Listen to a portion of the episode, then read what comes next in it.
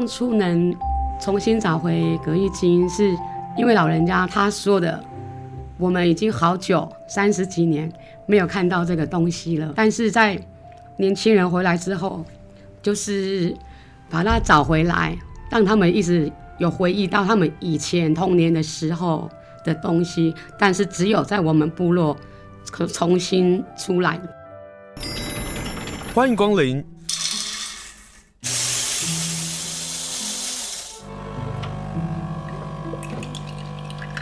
今天的盛情款待，请享用。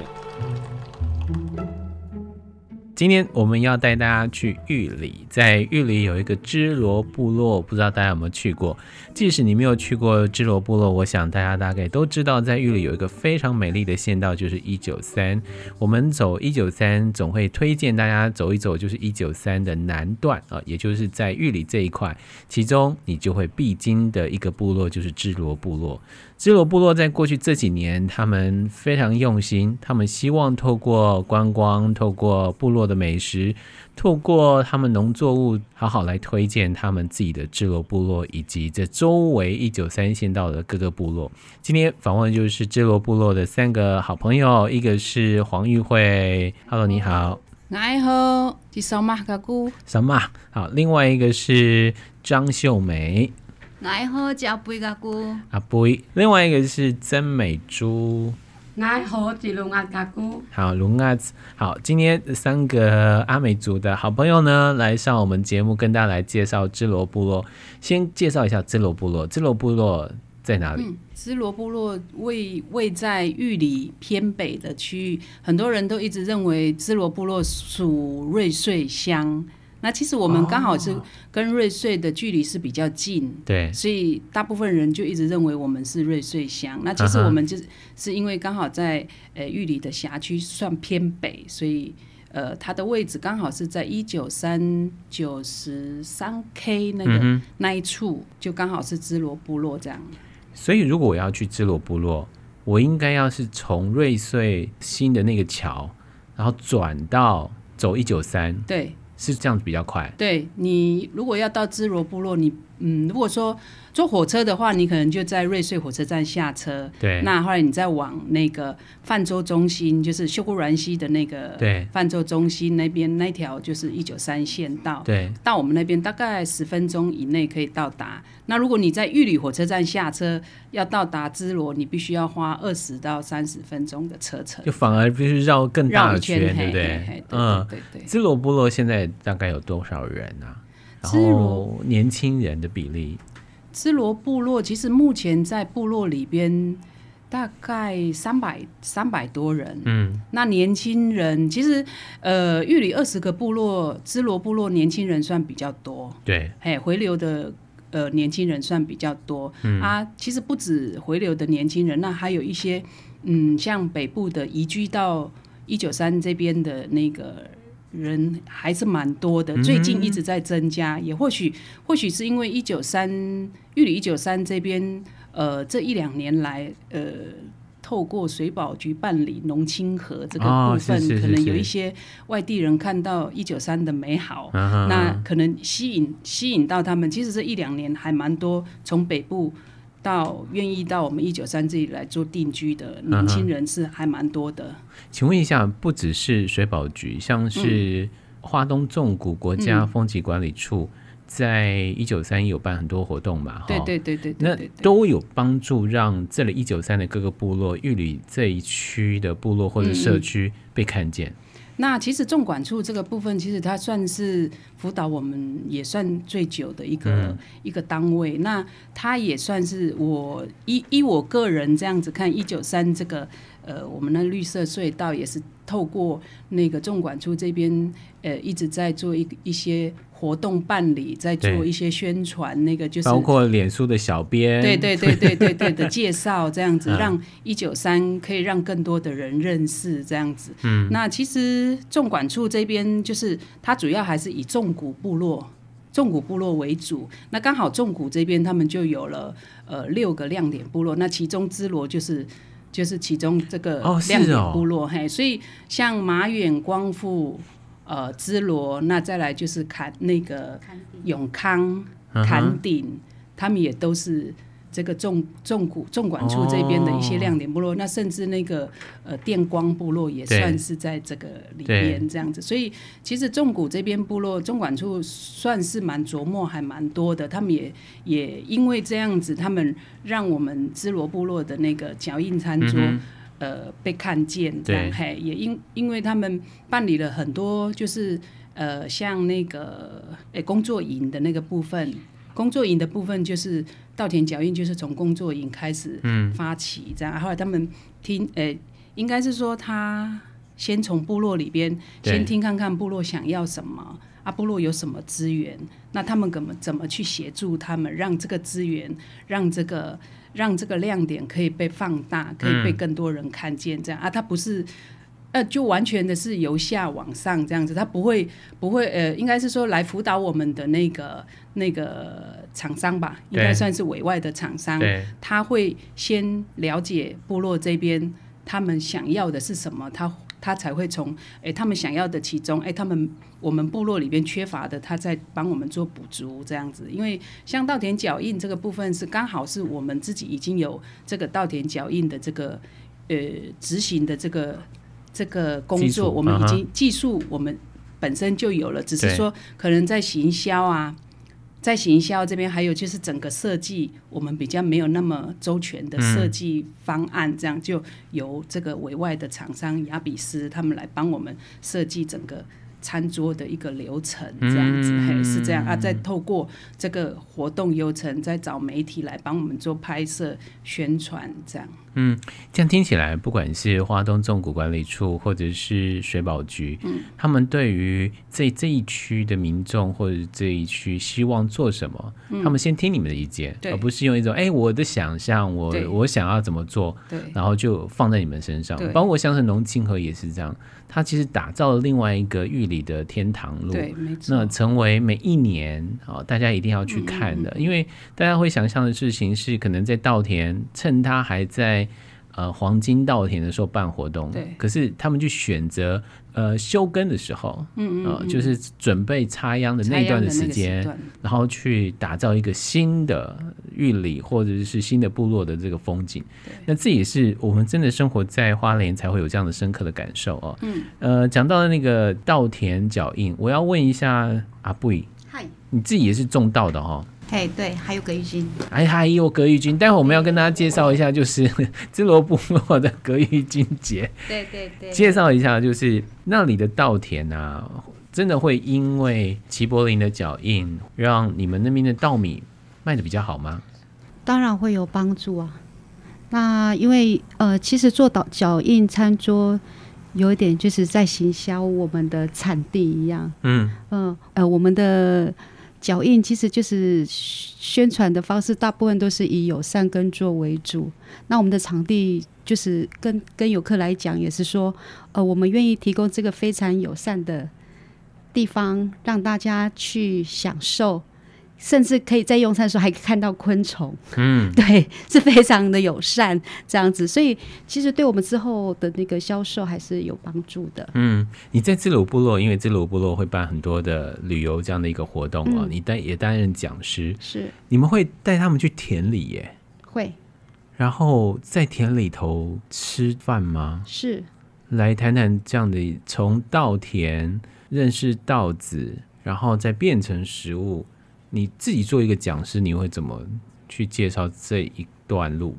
这个部分，因为比较实作的部分，当然是由我先生那边，因为我比较偏后段的那个行销那个部分，这样子。嗯，那我当然一路这样看，我先生中到他的坚持，跟他带游客的时候，他不能打断他的呃。教学时间哦，他说他一定要一个小时，你就一定要给他一个小时，因为他他要必须要一个一个介绍每一种米，它如何种植，它有什么营养，什么样的人适合吃它，他都教，这是非常一整套的食农教育。你们这么坚持哦？对，他非常，所以到支罗部落参加活动的人也就这样很乖的就听完整场的解说。呃，也因为他这样子的坚持，所以我们后续的呃回流客是蛮蛮蛮多的这样子，所以我们。之后我们没有后悔说从惯行农法转成友善农法这样子。嗯，听起来就是它就是另外一个所谓的知识经济啊，就是当我们在谈知识的时候，它有没有可能变成钱？那当然，这当中就是你们在土地或者在过去的工作的经验啊，这些都是非常宝贵的知识。对。可是只有我们踏到那个土地上，我们才会有很多很多的问题。只有我们走到那个稻田里头，吃到。真的来自非常自然的这些食材的时候，我们透过你们解说，会有更深刻的了解。这就是一个另外一个知识经济。对，因为我们本身有自己种植，更能够说出这个米的由来，嗯，说出它的故事。对，那消费者也非常能够接受到说，哦，这这是非常安心的，可以安心使用它的这样。嗯。但你们为什么有彩色米啊？其实你看，好像红米啊，我们在第一期就会种植。但是我们留下来的就是，就他必须要供我一年可以使用的量。嗯哼。然后紫米是在第二期种植，它也是要供一年可以使用的量。它是分开的哦。嘿，对。我一直以为它是同一块地，然后只是同一区，然后大家。呃，这边种红米，那边种紫米，那边种糯白糯米。我先生是说一期比较适合种红米，二期比较适合种紫米，好像有有分，因为气候的关系，对颜色会不会深或是浅这样。真的假的？真的啦，他说的。好，下次再请你先生来上节目，跟我们来谈这些彩色米在行销上其实是有很大的帮助，对不对？让大家发现说，因为你们彩色米它是有图案的。对对，嗯、那个哦，我们称它做呃米彩绘。对，呃，其实会搭配这五种米啊，其实也是因为我们人体一天需要的人体，诶，人体需要的那个微量元素是有限的。嗯、我们也需要说，每个人不一定说，呃，有有的人总是比较忙碌嘛，没有空吃水果啊，或是有色蔬菜呀、啊。对，我们可以从五种米里面去摄取。所以你们做的是五行哦。嗯，五种颜色有小米、哦、红米、紫米、糙米、白米五种米。对，嗯，怎么那么厉害啊？你们 这就是。然后用原住民结合自己原住民的一些美学啊，啊 用天然的颜色去排列图案，这样子。嗯、好，用天然的颜色排列图案，然后也用天然的这些食材，让大家看到芝罗，看到玉里的美丽啊。但是呢，要变成菜，那又另外一道事情了。所以，我们接下来呢，要把麦克风。我为什么笑的原因是他马上脸皱了一下，说：“啊，现在换我说话。”我们现在要访问的是龙阿。嗨，大家好。来跟大家介绍一下，你的工作是什么？在芝罗部落。在芝罗部落，我担任的应该叫斜杠。哎呦，青年呢？不是老，是老青年。老青年。然后我其实回来部落刚接触的是在文件站。然后到现在应该有十年了。哇塞，阿公阿嬷、法基法义的那个健康哦，都是你在照顾的哦。呃，对。然后之后我就成立了米八六，我也在米八六里面担任讲师。嗯哼。然后还有一些餐饮。嗯哼。对，就协助啦。对。嗯。然后在部落里，呃，担任了。谢谢大家给我机会做。妇女会长这样，对，哎、欸，要当一个会长，不是说哎、欸，我要当就当，那就必须要大家喜欢，然后认同你的作为，他才会去当上嘛。但是你在长照站，对，跟那些阿公阿妈，嗯，他们怎么看待这罗部落这几年在做，包括了我们待会要跟大家介绍的葛玉金节，嗯，因为葛玉金曾经消失过。对，好，那随着大家的饮食文化的改变消失，但是芝罗部落的青年们就把它这个重新找回来，甚至变成芝罗部落很重要的特色的作物。是阿公阿妈他们看到这一切的变化，这几年变化，他们有跟你分享吗？他们开心吗？或者是说，呃，我常常会看到一些部落的阿公阿妈很开心的原因是有人知道芝罗部落。这对于他们来讲是个莫大的开心的地方。对，嗯，其实当初能重新找回葛玉金，是因为老人家他说的，我们已经好久三十几年没有看到这个东西了。嗯哼。但是在年轻人回来之后，就是哎把它找回来，让他们一直有回忆到他们以前童年的时候的东西，但是只有在我们部落可重新出来这样子。对，对小时候怎么吃，到现在你们又怎么做变化？哦、他们小时候，我听阿公阿妈的是说，他们就是有时候是直接吃，就是才来吃，嗯，啊有就水煮，啊，但是到我们现在之后，就也是他一样做现吃跟煮这样子，嗯，啊，但是后面研发了隔一清粉做加工，嗯，然后之后做了很多雪花膏啦、果冻，再来就是我们最近研发的那个珍珠啊，隔一金珍珠，珍珠奶茶那个珍珠，对，是用我们隔一金粉去制作的。那它做出来之后变什么颜色啊？它是如因为都没有加工过，所以它是纯就是透白的。对对，不像外面一般卖的那种加工过的。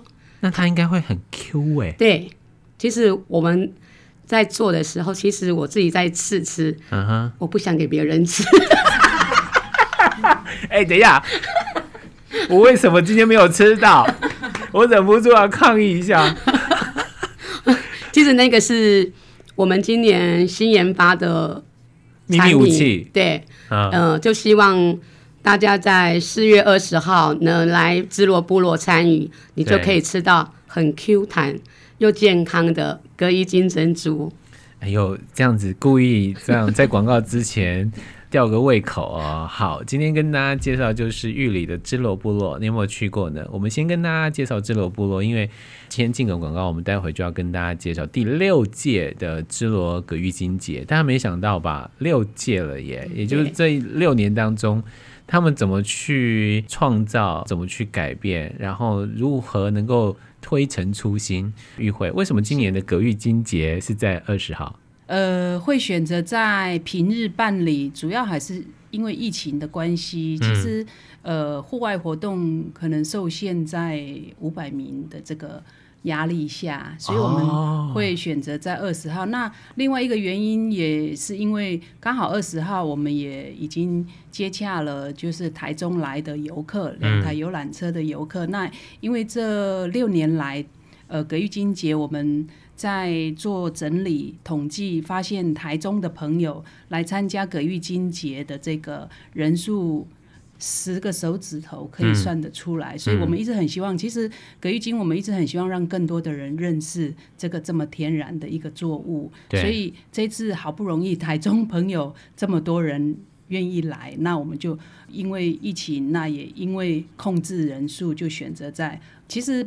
在平日办理，或许有一些人，有一些游客就没有办法参与。其实，呃，这几年接游程，应该说这几年接呃旅游的这个部分，其实时间不是问题。嗯，你真的想来玩，一定可以排除一些万难，选择就是你要去的那个那个地方，还有你要去的那个时段。但首先就是先必须要让大家看到芝罗部落，芝罗部落，然后知道有个东西。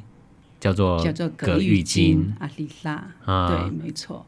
这几年你们在办部落体验这样的一个活动，大部分是哪里的人来到玉里啊？呃，其实大部分会来到这里的很多都是北部比较多，嗯、北部高雄的朋友这样子啊。后来反倒是台中区域的朋友就比较早，嘿，中区，因为可能也因为是交通的关系，嗯、那可能就会限制他们来到。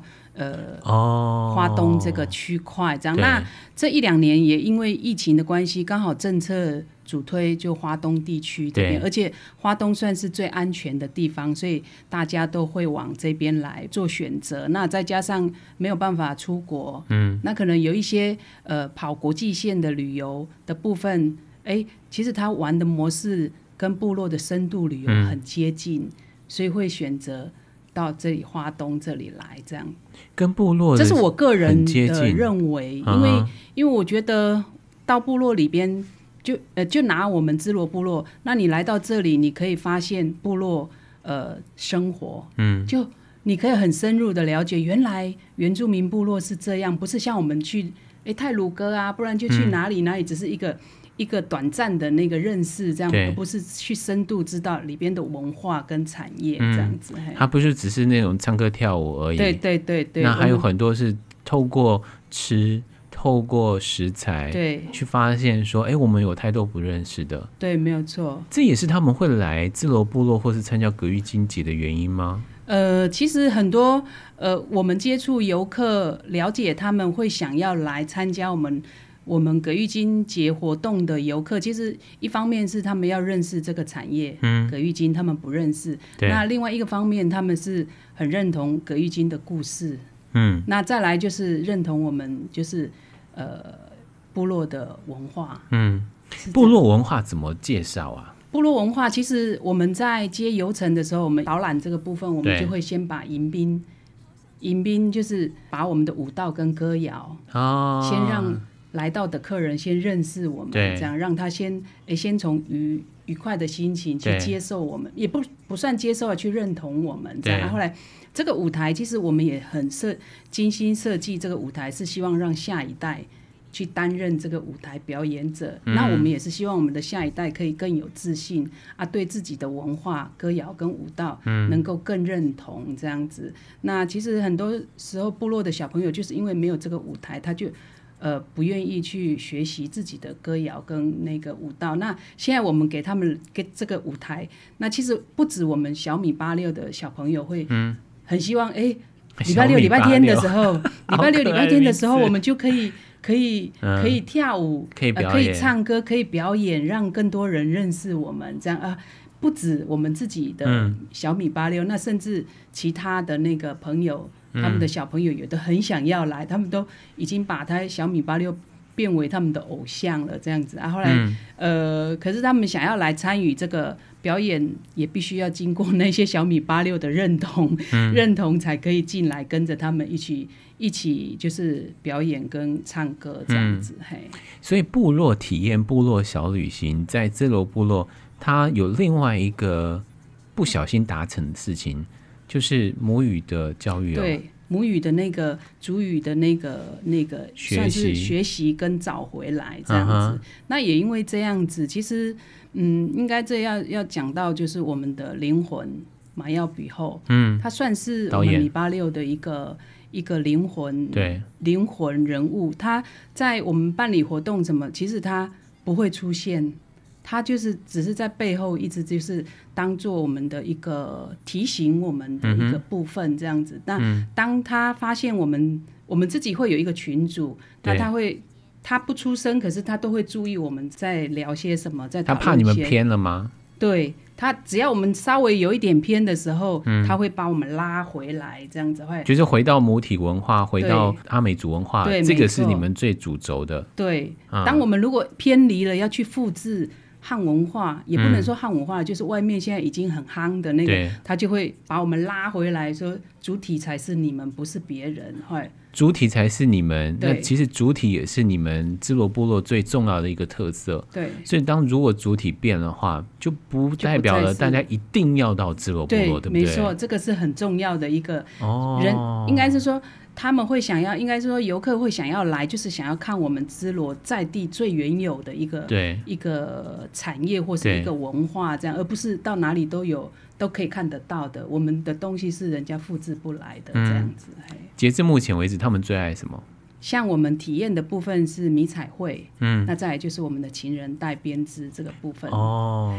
好，那接下来我们要请那个专门在教 DIY 的阿布依，嗨，来跟大家介绍，你们正教大家做情人带哦。对，情人带其实已经算文创商品了。对，那带领游客其实就是做那个呃背带的编织的部分。嗯，嗯对，那就会让先让游客选择说你比较喜欢什么样的编法的。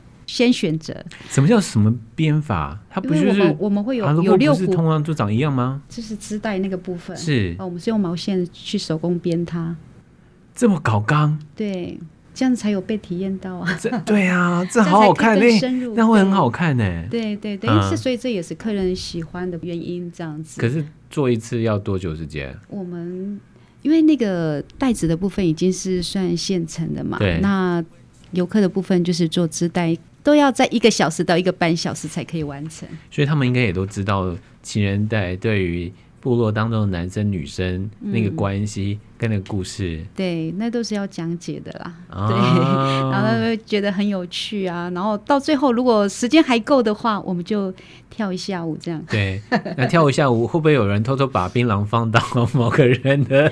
有，他们说我们现在做完情人带，我们可以去部落走一趟吗？我说可以，现在部落都是阿阿公跟阿妈，你们要不要去？然后阿嬷说：“哦，我把我的槟榔放到你的袋子里面哦。”这样子，嗯、对啊，所以他们就说：“哦，哦，那不用，我们在这里跳舞就好了。”这个是在体验方面，你们会做那个吗？因为现在你刚刚说到，对，因为你刚刚说情人带现在变成文创商品嘛，对，还有一个就是毛球，嗯，就是阿美族的情人带都会有两颗毛球，对。你也会做吗？我我会做，但是我没有带他们一起做，嗯，因为我我们的时间关系没有办法带到那么、哦、那么长，因为客人的时间其实还蛮有限的，对对。然后我们他就会叫我们安排时间，最好在一个小时到一个半小时就要完成的。嗯、所以毛球那边如果还要再增加的话，可能要到两个小时。所以来到基罗部落参加这样的部落体验，或者是葛玉金节，嗯，那我们可以看到迎宾舞。那我们可以吃到当地的阿美族的美食，是好，那还有 DIY 的这样的一个体验。回到那个葛玉金，嗯、我们讲了这么多葛玉金的事情，你还是要跟大家介绍一下葛玉金到底是什么吧？其实葛玉金，呃，在我小时候的印象，家家户户的个叫围篱都是种植葛玉金。围篱？对，围篱是哦，对，它的种植就是。变成界限的感觉哦，对对对对对对。然后如果你没去把它拔起来的话，它明年还是在那边长起来。嗯，对，它就会一直生生不息，就对了。对。所以你现在到别人的那个菜园，还是会看到一撮一撮的这样子。嗯。嗯，那葛玉金其实就是呃，我们现代人讲的那个太白粉。嗯。可是我不想讲它是太白粉，因为其实它就是，当然它们的用法是一样的，但是葛玉金粉它不一样的是，它是。它有点像洋菜的功能，是不是？哦，对，它就是天然的浓稠剂啊。嗯哼。所以有人会说啊，就是被那些塑化剂啊、起云剂所取代了，然后所以葛玉金就消失了嘛。那这因为在十年前、十一二年前我们回来之后赋予它，然后不仅仅是呃长辈们的回忆，嗯哼，当然也是我觉得那是他。后来我们查了一下文献，发现哎，原来它那么多的。功能跟功效，对对对，那为什么不要去赋予它呢？对，然后刚好也就是有推一个地方一个产业嘛，我们就说，不然我们就用这个试试看，这样子。嗯、经过了部落会议，后来大家决定就种植葛玉金。那种植、销售到推广，嗯、然后到现在大家喜欢，嗯、那也是一段很辛苦的路啊。对呀、啊，所以。还好我们没放弃，因为至少全台湾省只有我们有葛玉金节啊！只有支罗部落哦，只有花莲的玉里有葛玉金节哦。对啊，所以我一直想说，呃，其实有有一年不小心在台南投，他们看到我们原来我们是种植葛玉金的，他就说：“你知道吗？我们年轻种种田的时候，要出门之前就是会泡一杯来喝啊。”泡一杯，用隔一金粉去泡黑糖来喝，就预防中暑啊！真的吗？嘿，对对，原来他们到现在还是这么做。其实部落人还是知道这个功效的。嗯，呃，所以我在想说，可能以前部落也都是以农为主嘛，对，所以他们还是会以这个去做养生啊，去做预防中暑的。哦、呃，对对对，就是这样。后来其实我们刚开始也不知道说可以做葛玉金粉啊，是问一下我们当地的客家人。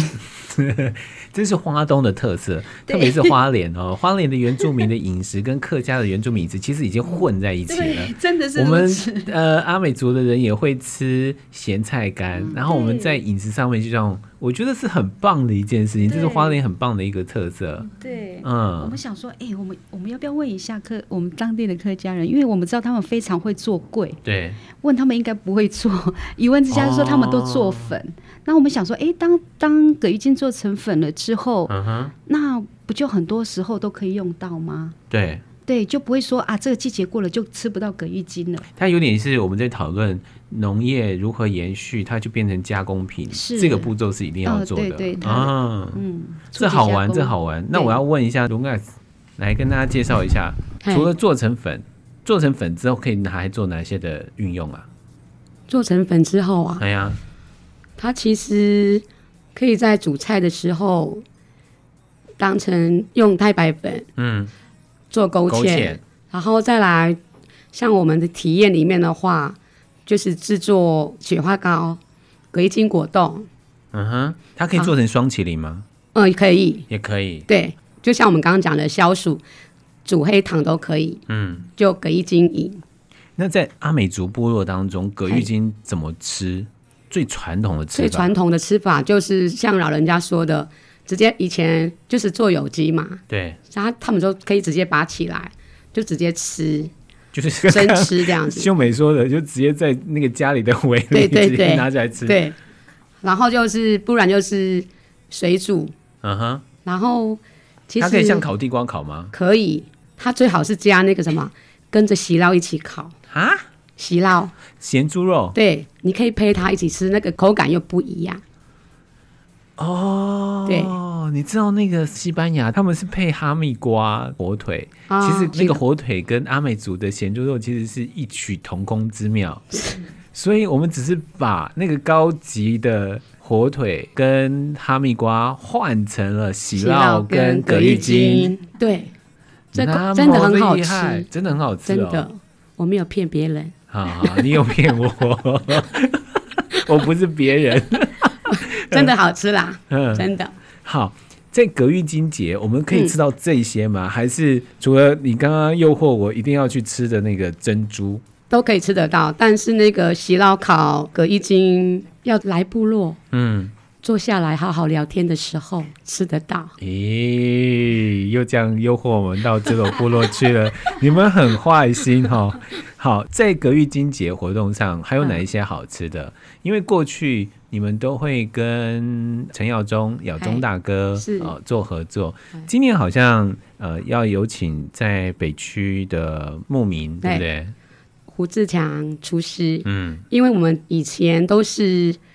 创意料理都是因为我们山跟海是一个，其实是好朋友，也是兄弟姐妹啦。嗯，其实那个也是从开始之开，从没有到现在，嗯，是其实结合在一起，创造出不一样的料理这样子。嗯，像我们去年是冰淇淋，亚洲那边跟海边那边的。料理一起结合，这样子、uh. 去做一个山跟海的不同的味道，这样。去年我有参加，然后咬中现场就开始在剖鱼，对，你知道吗？黑尾鱼。对，我就想说，我可不可以吃？可是我有工作，要做采访，然后转身发现，哎，那个鱼好像没有了。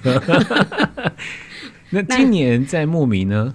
那今年牧民，我们用今年刚研发的葛一金珍珠，嗯。去跟海那边的餐做一个结合。你说海葡萄吗？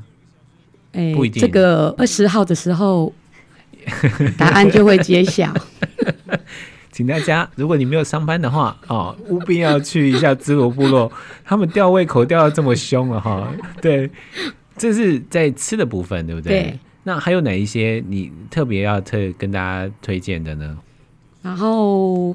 买到新鲜的葛衣金，还可以买到我们的葛衣金粉。嗯，其实葛衣金粉在我们现在产量快要缺货了，我们加工的时间真的很少很少，因为太多工作了。嗯哼，对，好像十公斤，我们只能做加工一公斤的粉，哦，所以它的量是有限的。对，所以大家，如果你在掏钱包买的时候，你不要嫌贵。对，大家想说它是做的那么量很少，啊，对，它其实它是很天然的东西。对对，嗯。但是我想到一件事情啊，我反而要到部落去买葛玉金粉呢，因为它好携带，也好送人啊，最天然的，对不对？对最后呢，我要请玉慧跟大家介绍一下葛玉金节。时间、地点，然后在今年有哪一些特别的地方，好不好？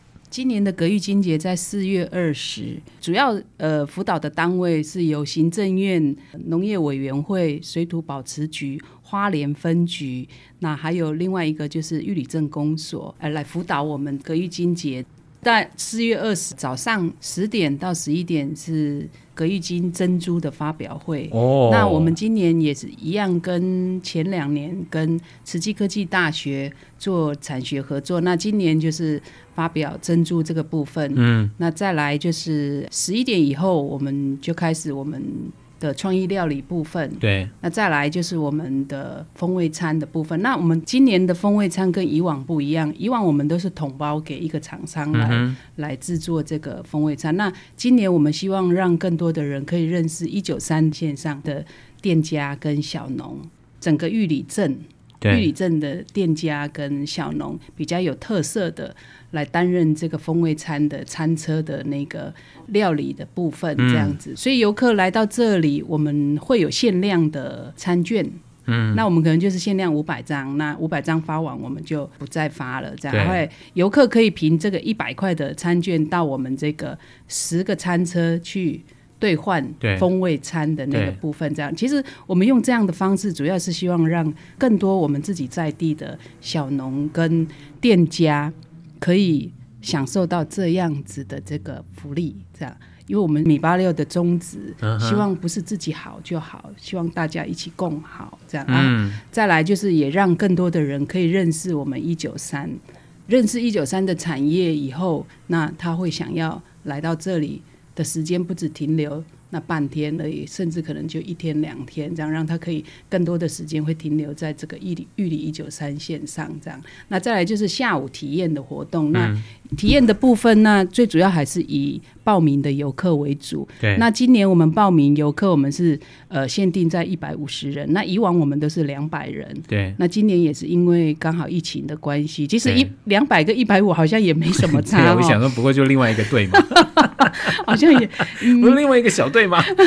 没有，因为今年的体验，呃，不止完全是体验葛玉金的部分。那我也是很希望让游客能够认识一九三这边小农的特殊产业。嗯、那像爱玉哦，范家爱玉，有有有有有。那再来就是我们的松浦米的玉饭团。对，哎，那再来就是很重要的，我们主要还是做一个友善，要爱护我们自己的地球。那、嗯、所以。有了珍珠，就一定要有吸管，所以这一次我们也结合了那个开卡炉吸管制作的 DIY，、嗯、还作为这一次就跟我们珍珠的一个结合的一个亮点，这样子。嘿、嗯，那再来就是比较熟悉的画家优媳夫的部落皇后咖啡，算是一个艺术体验。结合了这五个体验，让游客在不一样的感受。如果四月二十号我没办法去参加葛玉金节，嗯，那我也想要吆喝我的身边的一群好朋友去芝罗部落。体验或者认识葛玉金，嗯，是可以跟芝罗部落这边做联系嘛？对不对？对。那如果说平常想要来体验我们的游程的话，可能就是跟我们这边做一个预约。好，今天跟大家介绍就是四月二十号第六届的葛玉金节，那这也是在芝罗部落非常重要的一年一度这个活动。米八六啊，米八六在阿美族的意思其实就是一同做农事啊，就像是刚刚什么。他跟我们讲的事情就是不要只是自己好，是大家一同合作，这也是米八六的精神。那透过这米八六的精神，让我们能够走到部落所看到的，不单单只是丰盛风味餐，不单单只是快乐的音乐舞蹈，那还很重要的是原住民的精神在这里头，就希望让大家看到。再次感谢三位接受我们的访问，谢谢，谢谢你们，阿赖。